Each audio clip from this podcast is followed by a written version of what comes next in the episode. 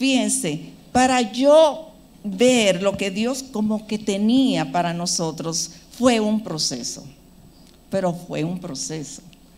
Porque yo decía, Señor, que no sea nada de mí, por favor, me niego yo, mis emociones, sentimientos, que sea lo que nosotros necesitamos, como familia, como pueblo, como tus hijos. Y fue dando tanta, tanta, tanta, hasta que volví, caí en el tema y volvía y volvía y dije, Señor, ya, te dejo que seas tú. Amén. Miren, lo primero es, y miren, no tenemos visita y a todos los hermanos de las redes y si hay personas que no han escuchado de Dios, de lo maravilloso, de lo hermoso, de lo que Él ha hecho, oramos que eso llegue en el nombre de Jesús. Cuando nosotros recibimos al Señor, cuando venimos a Él, y en el caso mío fue como una loquita, yo dije, Señor, es que yo llegué a donde tenía que llegar. Es que lo había buscado todo. Yo necesitaba tener paz. Yo buscaba la solución de mi problema. Pero cuando yo llegué al Señor, yo dije, ya encontré lo que yo necesitaba. Entonces, pero miren con lo que yo me encuentro, que yo sé que muchos se encuentran, no sé si en la actualidad o en qué momento esté luchando.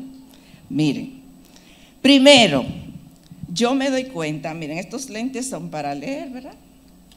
Pero estos lentes van a representar estos, cómo nosotros venimos al Señor. Esto representa lo que es la cosmovisión. Es que la interpretación, cómo yo percibo el mundo, cómo yo percibo el modelo de matrimonio, cómo yo percibo la crianza, cómo yo percibo las relaciones interpersonales, de amistad, cómo yo lo percibo todo. Entonces, yo vengo con mis lentes puestos, ¿verdad? Así yo vengo al Señor.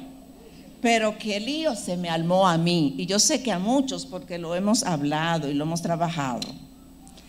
El lío fue que nosotros venimos con estructuras mentales establecidas. Nosotros venimos con un sistema de pensamiento. ¿eh? Nosotros tenemos un análisis de cualquier situación, cómo se enfrenta, cómo se aborda, qué se hace. Nosotros venimos con la crianza y todo lo que nosotros aprendimos de nuestra familia de origen. Imagínense qué paquete. Con toda una historia venimos al Señor.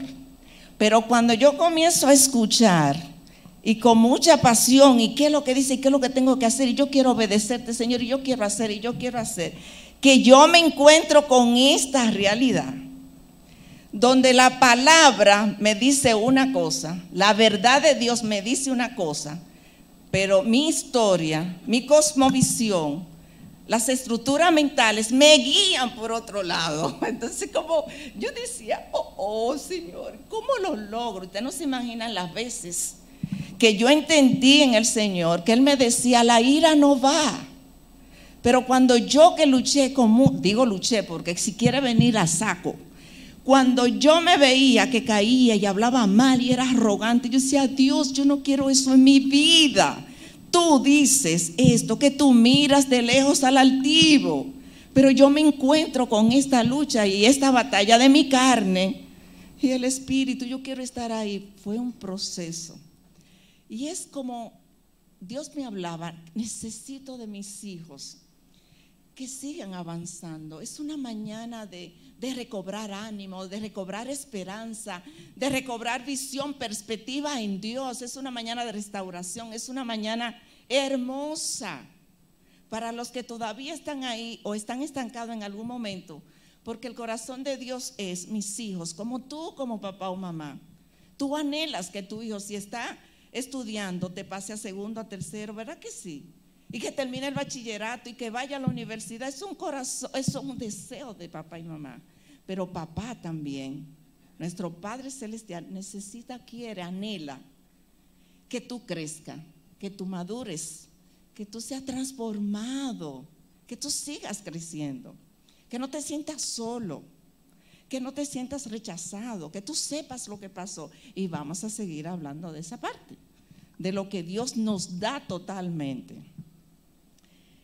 Lo que pasa es que cuando yo leo, miren lo que yo leo, yo leo en Primera de Juan 2.16, comienzo a leer y digo, ok, porque todo lo que hay en el mundo, ok, Elsa, todo lo que hay en el mundo, porque era así que yo agarraba la palabra, todo lo que hay en el mundo, los deseos de la carne, los deseos de los ojos y la vanagloria de la vida no proviene del Padre, sino del mundo. Y yo, oh, oh, ¿qué quiere decir vanagloria? ¿Qué quiere decir esto? ¿Qué quiere? Señores, no me quedaba tranquila. ¿Qué quiere decir? ¿Qué quiere decir? Yo lo quiero hacer diferente, yo quiero hacerlo diferente. ¿Cómo lo hago? ¿Cómo lo hago? El asunto era que como mi personalidad es muy estructurada y de buscar solución y hacer las cosas, yo quería hacer todo eso con mis fuerzas. Yo no tenía el entendimiento ni la revelación de cómo hacerlo. Y todo lo que Dios había hecho ya para mí, que yo no tenía que hacer en mis fuerzas. Y me encuentro con el apóstol Pablo hablando en Romanos 7, 19, 19. Eso me dio como cierto alivio. Y yo, ay, nada más no soy yo que lucho con esto. Y él dice, porque no hago el bien que quiero, no hago el bien que yo quiero, sino el mal que no quiero. Y yo, wow, por lo menos hay una persona que le pasa lo que me está pasando a mí por lo menos hay alguien que yo, que yo puedo entender que, que hay algo que yo tengo que seguir haciendo y hay algo que va a seguir. Porque mis hermanos, hay una naturaleza pecaminosa que nos arrolla, que nos empuja, que nos quiere gobernar. Hay una naturaleza innata, o sea, que viene fruto del hombre caído del pecado y nos empuja. Mira, mis hermanos, si tú no dejas que sea el Espíritu, que sea la verdad revelada, que sea lo que Dios ha dicho, gobierne tus emociones, gobierne tu vida, tus impulsos, hermano ya ustedes saben, es una lucha. Yo decía al principio, Señor, pero esto es como algo antagónico que se da aquí. Aquí hay como una dicotomía, porque entonces por dónde yo agarro, hacia dónde me voy. Pero esto es una mañana de visión, de perspectiva y de reenfoque de todo lo que yo tengo que hacer y hacia dónde me tengo que dirigir. Aleluya. Hay otro pasaje, señores, Pablo no es fácil en esta área. Otra, otro pasaje en Filipenses 3, en el versículo 7, que también ha ministrado mucho a mi vida. Este hombre con, con postura, este hombre con, con posición, con liderazgo, un, un hombre, un líder, un tipo de renombre. Y Pablo, cuando ya se convierte, que sabemos toda la historia y recibe al Señor, Pablo dice, pero cuántas cosas, cuántas cosas eran, eran para mí ganancia, cuántas cosas eran ganancia. El yo decir, señores, yo tenía una visa, yo cuando tuve el problema con mi esposo, y dije, ¿qué me importa a mí? Yo tengo una visa, yo tengo esto, yo tengo una profesión, yo puedo, yo puedo, yo... Oye, cuántas como ganancia, ¿verdad? Y él dice, pero cuántas cosas eran para mi ganancia. Las he estimado como pérdida, pérdida por amor de Cristo. Yo no sé si en momentos tú te has visto así. Yo no sé, yo sé que yo sí. Yo sí me he visto. Y le doy tantas gracias a Dios porque he dicho, Señor, he podido experimentar la extrema pobreza y la abundancia y he tenido, y no he tenido nada. Pero cuando te he conocido a ti, me he dado cuenta que lo tengo todo y que no me falta nada. Aleluya. Bendito sea el Señor, bendito sea Él. Hay otra parte aquí en que Dios quiere que escuchemos para el reenfoque. Y Efesios 1:3. A veces son cosas como profundas, ¿verdad? Que necesitamos, obligado necesitamos y siempre necesitamos la revelación. Si tú me dices, ¿qué nombre, Elsa, tú le pusiste a esta prédica? ¿Qué nombre? Oigan el nombre que yo le puse. Transformado por la revelación de la cruz. Porque ahí es que yo logro entender. Y ahí yo logro entender que no es con mis fuerzas. Y ahí yo logro entender que ya todo está hecho. Que yo solamente tengo que someterme, obedecer y decirle, Señor, te entrego mi corazón, te entrego lo que soy y haz tú. Yo menguo para que tú crezca. Haz tú en mi vida conforme a tu voluntad. Siempre en todo este tiempo de oración fue, necesito para mis hijos procesos que se den de maduración, crecimiento, y transformación. Transformación te habla de cambio, de cambio. Gracias Señor. De verdad, Pastor Rafi, gracias. Gracias. Es un privilegio esto, de verdad. Es un privilegio. Vamos a ir siguiendo conociendo al corazón de Dios, del Padre, y cómo Él está con nosotros en esos momentos de lucha. En Juan 8:10 hay una escena aquí extraordinaria. Y dice, Juan 8:10, dice, enderezándose Jesús. Aquí hay una, una, un, un escenario con una mujer, ya veremos lo que nos dice la palabra. Enderezándose Jesús y no viendo a nadie, sino a la mujer, le dijo, mujer, ¿dónde están los que te acusaban? ¿A dónde están los que te acusaban? La mujer le dice, ella dijo, ninguno, Señor. Entonces Jesús le dijo, ni yo te condeno, ni yo te condeno. Vete, vete y no peques más vete, levántate. Mis hermanos, cuánta condenación, cuántas luchas, cuántas situaciones nosotros mantenemos en nuestras vidas que se llevan ese primer gozo, se llevan ese primer amor, que se llevan como esa pasión por el Señor y viene ese enfriamiento y vienen tantas cosas. Aquí se da algo impactante y es esta mujer que fue encontrada, y fue encontrada en el templo de Jerusalén, o sea, fue expuesta. No fue alguien que la vio y dijo, mira, allí está fulanita, venga. No, no, no, no, no. Ella fue vista públicamente, que fue llevada a Jesús. Pero qué forma de él enfrentar, abordar, trabajar el pecado, el rechazo, la culpa de esa mujer, la vergüenza, ¿verdad? que fue expuesta. Ella estaba expuesta, pero fue llevada a juicio. Ustedes saben todo lo que la ley implica del Antiguo Testamento y todo, que no nos vamos a entrar ahí.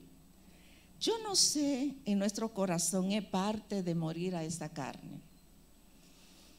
El hecho de poder nosotros madurar y crecer en que yo no tengo toda la verdad cuando yo veo a algún hermano en alguna situación que según mi criterio, según lo que yo pienso, no está bien, en yo levantarme en juicio, en condenación, es algo para que pensemos. Dios es el único que tiene el contexto, es el único justo, lo vamos a ver luego. Pero vamos a pasar ahora a Romanos capítulo 3, los dos versículos 25 y 26. Esto es bueno. Yo no sé qué te está pareciendo a ti, pero esto me ha ministrado mi vida. Mucho, mucho, mucho, mucho. Dice la palabra de Dios, dice, a quien Dios puso como propiciación. Palabra propiciación habla, señores, de reconciliación, sacrificio, expiación. Por medio a quien Dios puso como propiciación por medio de la fe en su sangre, para manifestar su justicia, manifestar su justicia a causa de haber pasado por alto en su paciencia los pecados pasados. el 25. El 26 nos dice, con la mira de, de manifestar en este tiempo su justicia, a fin de que Él sea el justo y el que justifica al que es de la fe de Jesús. Somos justificados. La justicia está en las manos de Dios. Esa justicia nos ha alcanzado. Esa justicia está con nosotros. Por eso es que siempre decimos que sea la justicia, esa que viene del Padre. Aquí el apóstol Pablo comienza ya a hablarnos, a prepararnos sobre lo que Dios hizo a través de la cruz. Y cómo Él, por su paciencia, dejó pasar algunos pecados. Miren qué hermoso. Este pasaje nos da la perspectiva, nos da visión hacia el futuro, visión, visión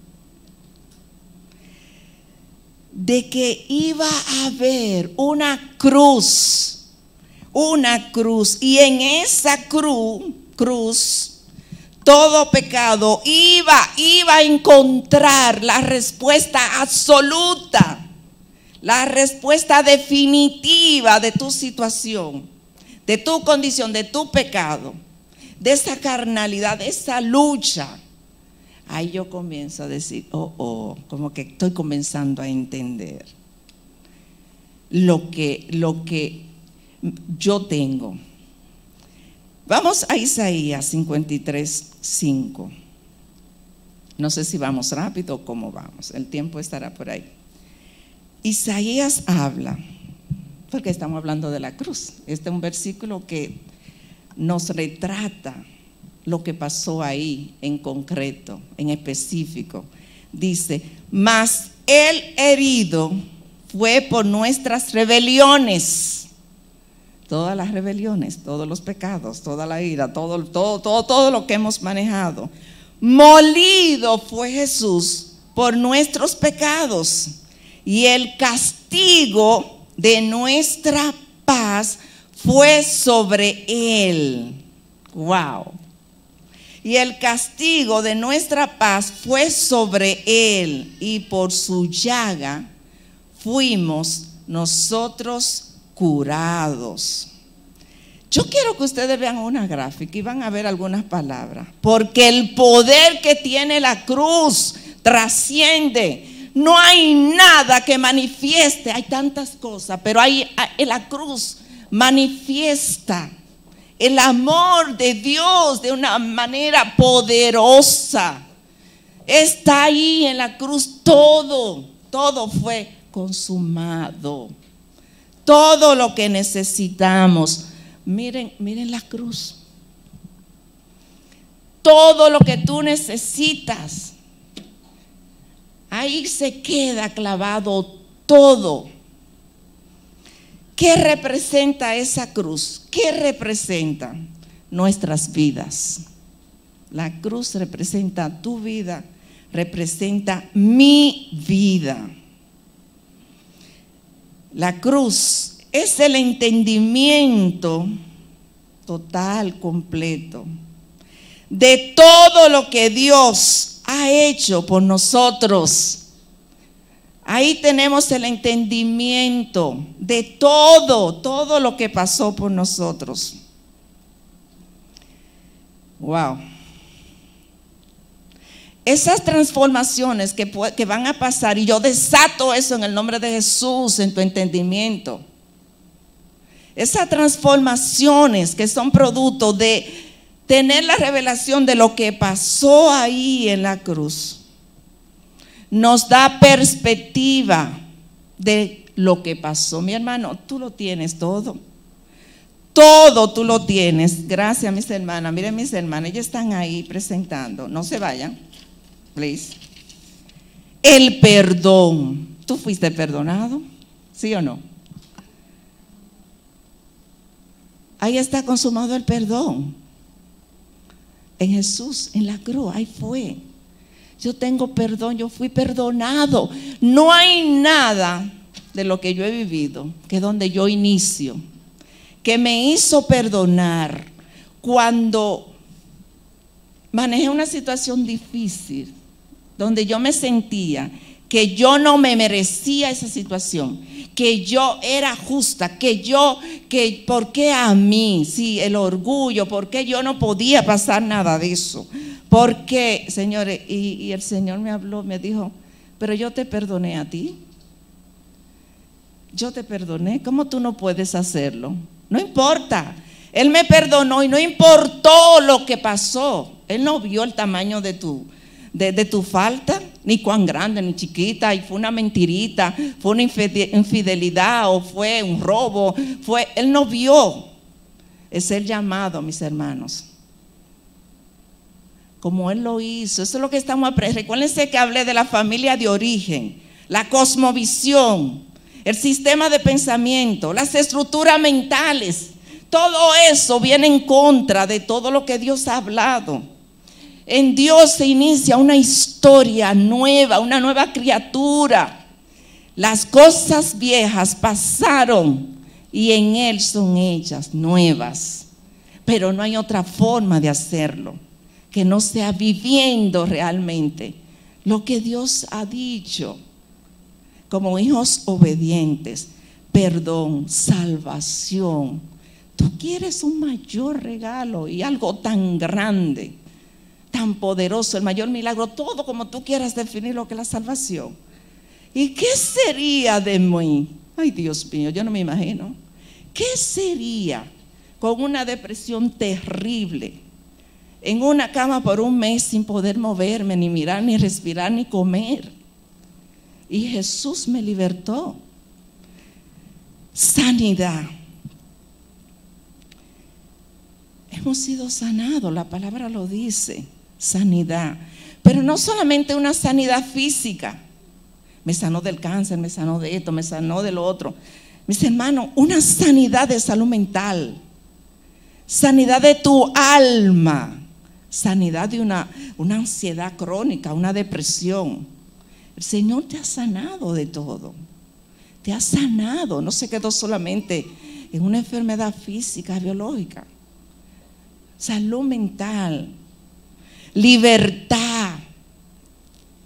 Eres libre. El castigo de tu paz fue sobre él. Somos libres, que eso quede, mis hermanos. Perdón, salvación, todo, todo lo tenemos ahí. Gracias, mis hermanas. Gracias.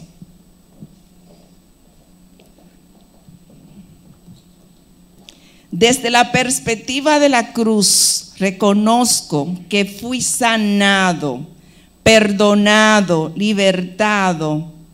Todo el bien de Dios lo tengo conmigo. Recibí paz. ¿Qué hace más la cruz? La cruz redefine todo lo que somos y todas las formas en que Dios trata con nosotros en la cruz se derramó la ira de Dios. Todo lo que tenía eh, eh, que pasar ahí pasó. La, cruz cambia también mi, mi naturaleza pecaminosa y toda sensación de juicio para los hombres, lo que les decía ahorita. Cuando reconozco y pongo mi visión y toda mi perspectiva en la cruz, el juicio mío personal para alguien he cambiado. Esa naturaleza pecaminosa es quitada. Aleluya. La cruz nos proporciona y nos da la plenitud del Espíritu de Dios. Tú tienes el Espíritu Santo que te guía la verdad, que te ayuda, que te levanta, que te fortalece, que te realguye, que te educa, que te dice. Cambia nuestra manera de pensar cambia el sistema de pensamiento, las estructuras mentales. En conclusión, he anulada esa vieja historia y se establece la nueva historia en Cristo. Se establece su verdad, se establece su voluntad y lo amo a Él por encima de todo. Gracias Señor, bendito eres tú. Familia, no estamos solos en este proceso de crecimiento, de maduración y de transformación en nuestras vidas. Dios, Él nos ha dado todo, su provisión ha estado ahí en todo lo que nosotros necesitamos. Contamos con ese Espíritu de Dios que mora en nosotros, que nos da el dominio propio que necesitamos para manejar cualquier situación, que nos da el poder que necesitamos. Todo lo tenemos en Dios. Cristo ganó y pagó el precio de tu sanidad, de tu salvación, de tu libertad, del perdón y de tu paz. Colosenses 2.15 nos dice, despojando a los principados y las potestades, los exhibió públicamente, triunfando sobre ellos, sobre ellos en la cruz. Ustedes ven esa sentencia que a veces me llama como tanta la atención y todo en Estados Unidos, condenado de por vida. O sea, hasta que la persona tiene respiro, condenado de por vida. Así estábamos nosotros. Pero una vida que trasciende mucho más la eternidad para allá, pero ustedes saben de qué lado. Y Jesús pagó esa deuda. Totalmente paga. ¿Qué tú hiciste por eso? ¿Y qué yo hice para ganármela? No y por amor, por amor, por ese inmenso amor que no podemos entender, que no lo vamos a entender en nuestras emociones, en nuestra carnalidad, nunca lo vamos a hacer. Podemos iniciar entendiéndolo y poder entender, yo digo, que nunca podremos como la magnitud del amor de Dios. Gloria al Señor.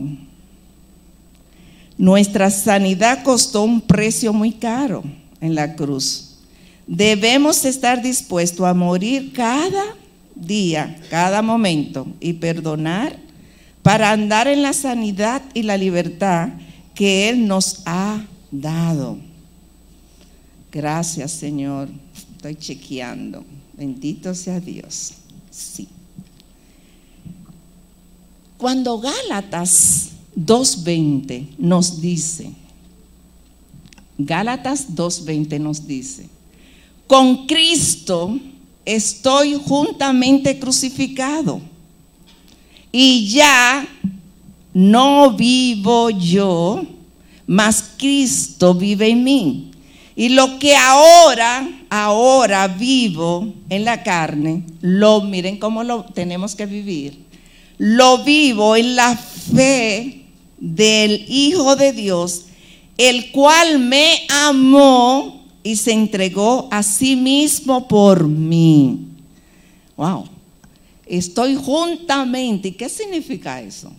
Juntamente crucificado con Cristo. Eso es profundo, mis hermanos. Entonces, de la cruz, juntamente crucificado.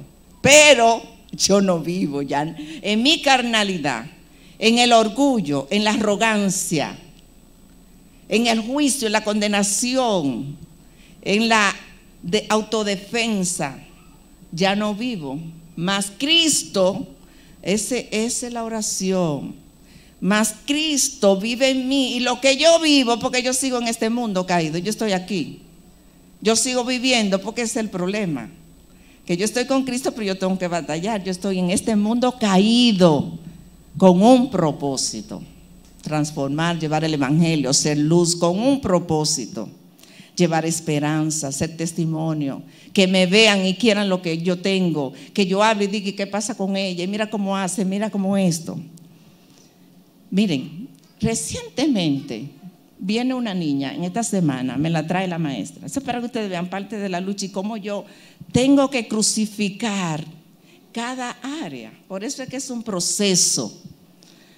La niña me la traen y, la, maestra viene muy enojada. Yo trabajo, eh, tengo mucho tiempo trabajando adolescentes, eh, niños, a nivel sistémico y con pareja, ¿verdad? Mucho tiempo. La niña me la trae la maestra enojada y la niña viene a la defensiva y, entiende que lo hizo bien y la maestra dice, mira, van dos veces, me falta respeto. Y la niña entra así y digo, ven, entra y siéntate.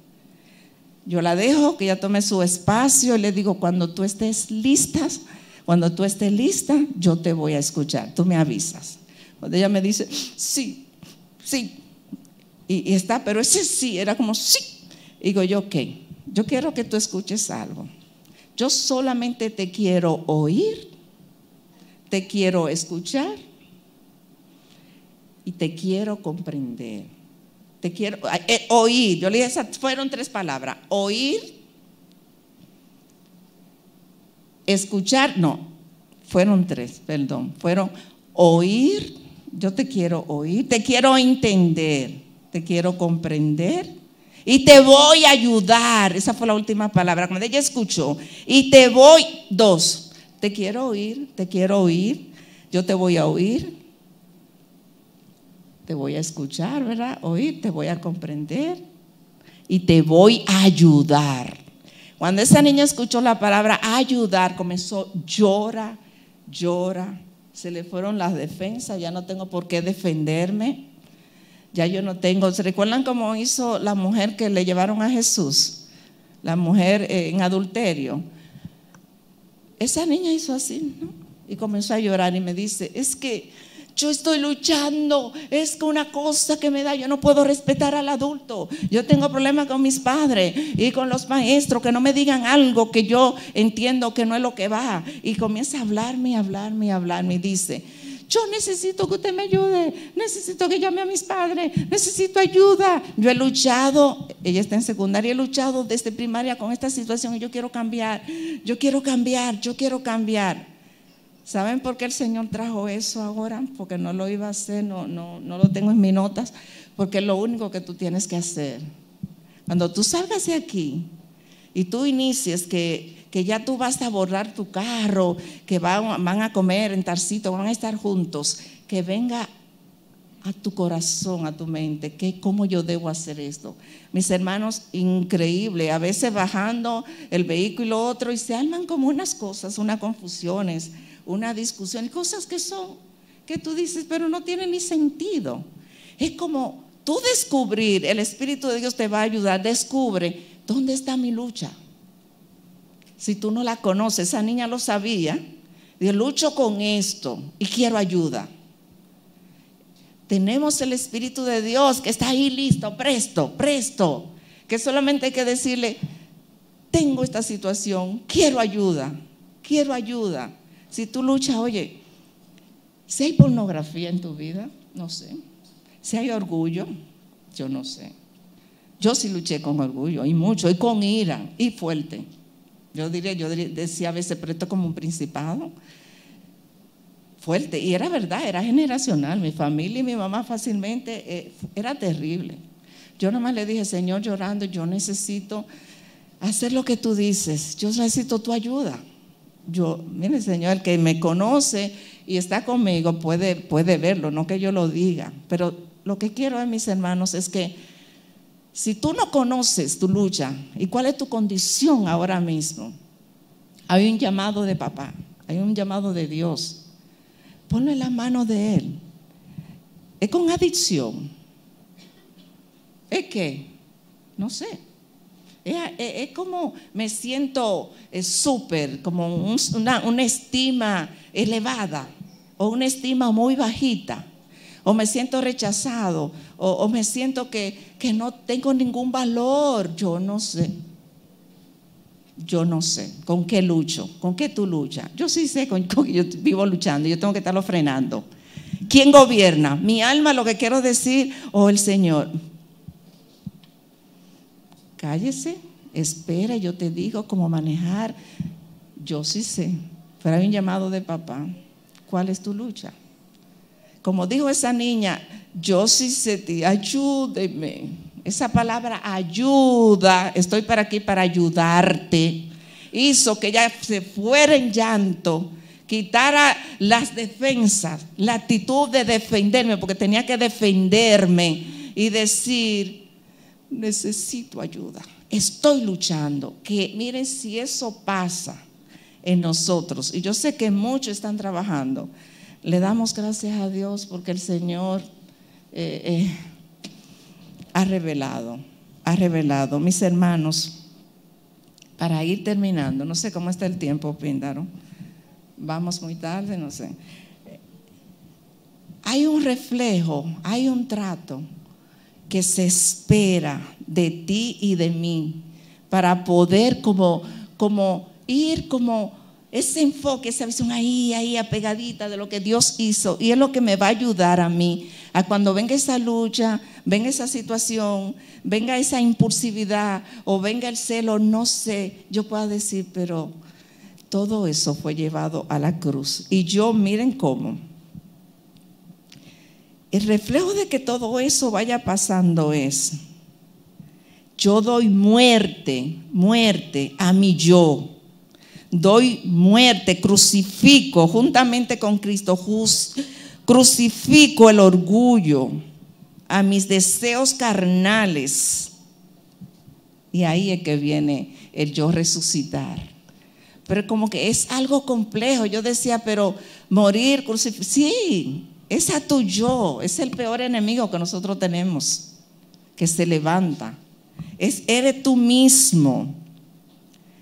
Y entonces con Cristo estoy juntamente crucificado. Con, y cuando vivo su verdad, ahí yo voy a terminar. Y cuando yo vivo su verdad, ay, ay, ay, y renuncio, yo renuncio a mis deseos carnales y renuncio a lo que me gusta, los deleites del mundo, de la carne. Cuando yo renuncio a todo eso, a todo lo que me gusta, y tomo lo de Él, y tomo lo de Él, comienza ese proceso de avance, de transformación, transformado en Cristo por la revelación de entender su verdad Tú dirás, yo, tú puedes decir, sí, Elsa, pero eso no es tan fácil que la palabra se revele, que lo... Pon tu corazón ahí, dale tu tiempo. El Señor, en el carro, donde sea, con detalles, hay algo sencillito. Y es la humildad, que no tiene que ver con la falsa humildad. La humildad de tú recibir, de tú estar ahí atento. Dios puede hablarte hasta a través de un niño. Y tú poner tus oídos, tú poner tu corazón. Aleluya. Mis hermanos, yo quiero que se pongan de pie, por favor. A los hermanos que están virtuales, sé que cuando Joanny dio la bienvenida no hay personas nuevas. Pero si hay alguien que no ha recibido al Señor o a través de las redes, Dios está ahí. Su corazón está extendido. Y, hermano, tú que quizás no has hecho una oración que cambia la vida, que transforma, nos transforma y es tan sencillito. Yo quiero que no sabemos lo que puede pasar, lo que esté pasando después, pero vamos a hacer esta oración sencilla, pero poderosa. Jesús, te reconozco Yo sé que el Padre que nos ama te envió a pagar este precio tan caro por amor. Y tú perdonaste mis pecados. Yo te recibo en mi corazón.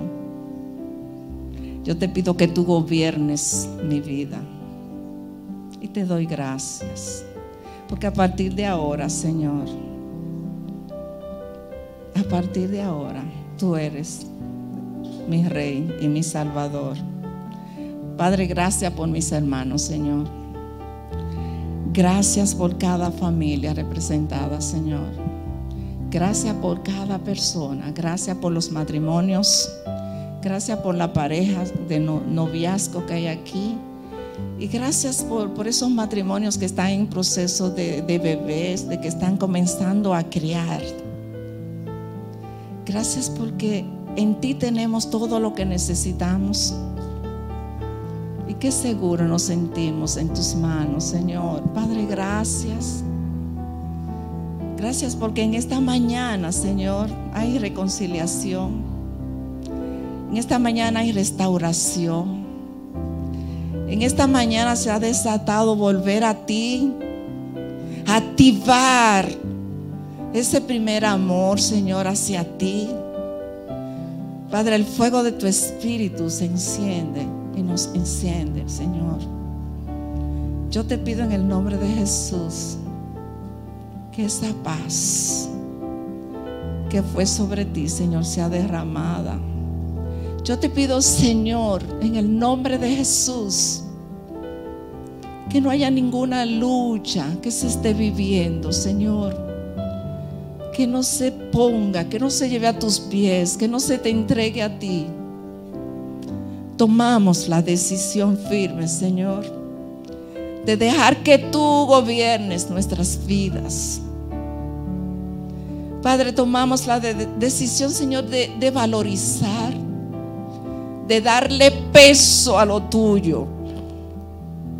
Padre, y renunciamos a esos deseos carnales que nos apartan de ti. Padre, menguamos y te entregamos todo lo que nos impide, Señor, para que tú crezca. Y yo quiero, Señor, estar juntamente crucificado con Cristo y que no viva yo, mas Cristo viva en mí, el que me amó, el que lo entregó todo por mí. Bendice a mis hermanos, Señor. Que tu amor quede impregnado, revelado, entendido. Que salgamos de aquí lleno de tu vida y portadores de tu vida. Padre, que el fuego tuyo, que tú de nuevo podamos decir a aquellos que están cansados, que están sin esperanza, que ya dijeron ya, cada uno podamos decir, sí hay esperanza, sí Jesús está ahí. Gracias Padre, en el nombre de Jesús. Amén, amén, amén.